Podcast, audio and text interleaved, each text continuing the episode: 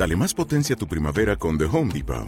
Obtén una potencia similar a la de la gasolina para podar, recortar y soplar con el sistema OnePlus de 18 voltios de Ryobi desde solo 89 dólares. Potencia para podar un tercio de un acre con una carga. Potencia para recortar el césped que dura hasta dos horas. Y fuerza de soplado de 110 millas por hora. Todo con una batería intercambiable. Llévate el sistema inalámbrico OnePlus de 18 voltios de Ryobi. Solo en The Home Depot. Haces más. Logras más. Este podcast forma parte de Evox Originals. Disfruta de este avance.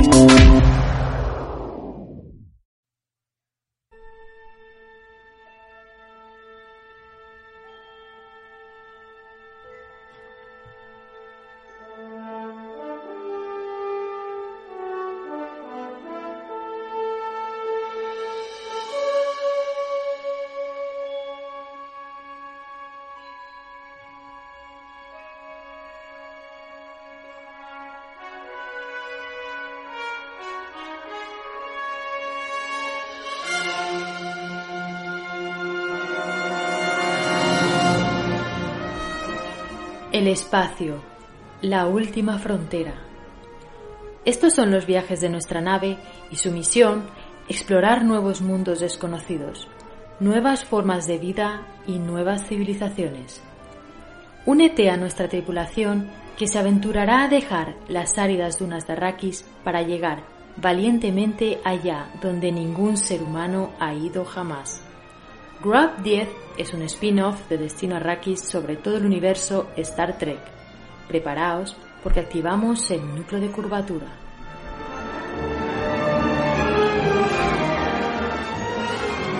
Almirante, si me permite, ¿qué se hará frente al pánico que puede surgir cuando se sepa que no es un fenómeno natural? La presidenta Rila, que está reunida con los líderes planetarios para prepararse. Oírlo es un alivio. Ya he recibido una llamada del Alto Consejo de Caminar. El miedo en sus voces era inconfundible. Necesitan respuestas. Como todos.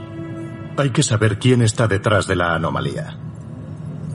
La seguridad de la Federación ha identificado a varias civilizaciones que pueden poseer una tecnología así de avanzada. Los metrones, los nacenos, los supervivientes del Imperio Iconiano. Se ha pensado en el continuo Q, pero no ha habido contacto en 600 años y además no se parece a nada que hayan hecho. Los hemos descartado. Por ahora hemos clasificado a los responsables como especie desconocida 10C. Los 10C.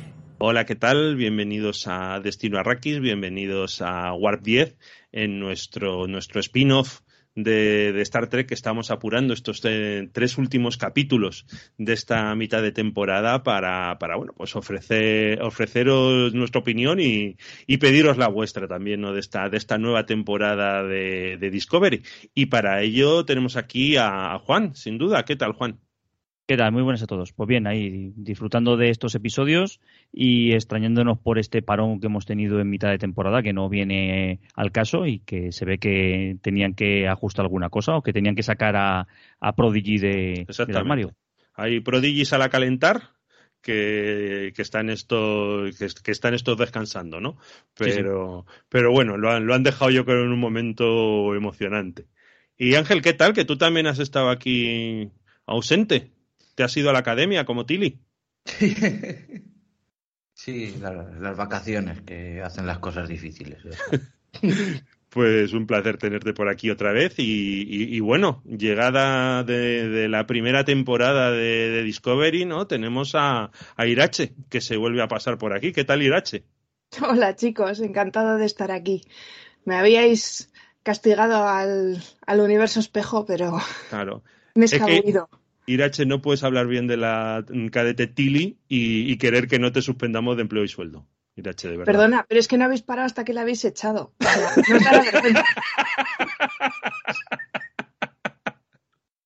y vienes a cantarnos las 40, por eso. Hombre, ¿no? claro. ¿Qué tal, Ire? ¿Qué te está pareciendo desde, el, desde la segunda temporada de Discovery que no te hemos visto? Bueno. A ver. Remángate, diría... remángate. Sí, sí. Me remango, ¿eh? Yo diría que esta temporada la definiría como básicamente me.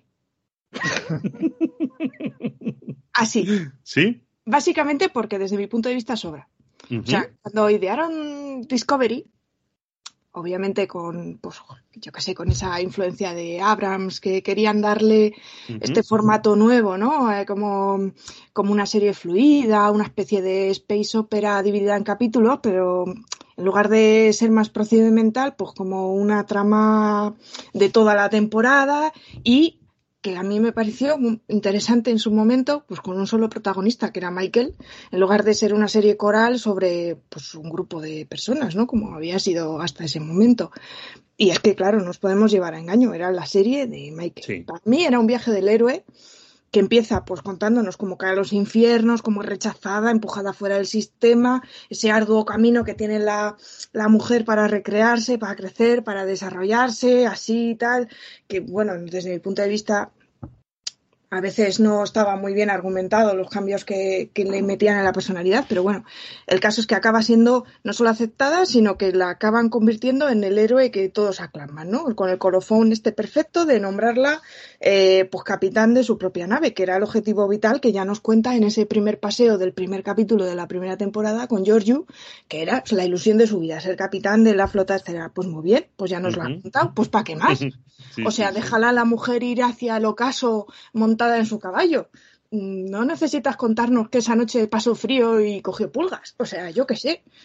No sé. A mí, desde luego, esta temporada mm, me parece que ha sido una oportunidad perdida para cerrar la serie en un momento perfecto y, y, habernos contado otra cosa o esta misma historia pero con otros personajes porque de todas formas tampoco les parecían importar mucho ninguno de los secundarios, porque no les daban como mucha cancha. Ahora, desde luego, yo creo que se han dado cuenta que este perfil pues estaba bien para captar nuevos espectadores, pero que, que realmente lo que queremos son los valores de la federación pues reflejados también en los guiones, ¿no? Que una nave, un sistema de personas no es una figura mesiánica y penejotas flotando a su alrededor.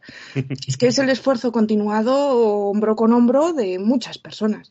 Y al menos me parece que eso sí lo empiezo a notar un poquito en esta, en esta temporada, ¿no? Con, los guiones, con más apariciones corales, con un poquito más de cariño, quizá los secundarios no mucho, pero algo más de trasfondo, de, construcción, no sé, nos cuentan algunas cositas, algunos detallitos, nos los, nos los enseñan haciendo cosas que no tienen que ver con seguir las órdenes de Michael o mm, tener discusiones con, sobre la, lo que está ocurriendo ¿no? en la temporada, que les ves igual haciendo boxeo, descansando o cosas así. Bueno, pues a mí me parece que lo que tiene tela es que esto me lo hagas en la cuarta temporada. O sea, no, ponte las pilas. Esto llevábamos esperándolo un montón de tiempo. Normal que todos los trekkies de toda la vida lo que estemos es enamorados de Lower Decks. O sea, nos dicen que somos unos gruñones porque no nos gusta nada. No, nos gustan cosas, pero esto nos no. gusta una cosa. No, y es lo que dices tú, Irache, que esta es la primera temporada de la serie. Las otras tres no nos sirven de nada y, y hemos tenido que comernos estos tres sapos de tres años para llegar a esto que es la cuarta temporada. Y ya teníamos que estar más que despegados. Y como tú bien has dicho, el Lower Decks en 20 minutos, ya lo hemos discutido muchas veces eh, Miguel y yo, en 20 minutos han hecho unos personajes que estás encantado con ellos y aquí lleva... ¿Te está gustando lo que escuchas? Este podcast forma parte de Evox Originals y puedes escucharlo completo y gratis desde la aplicación de Evox. Instálala desde tu store y suscríbete a él para no perderte ningún episodio.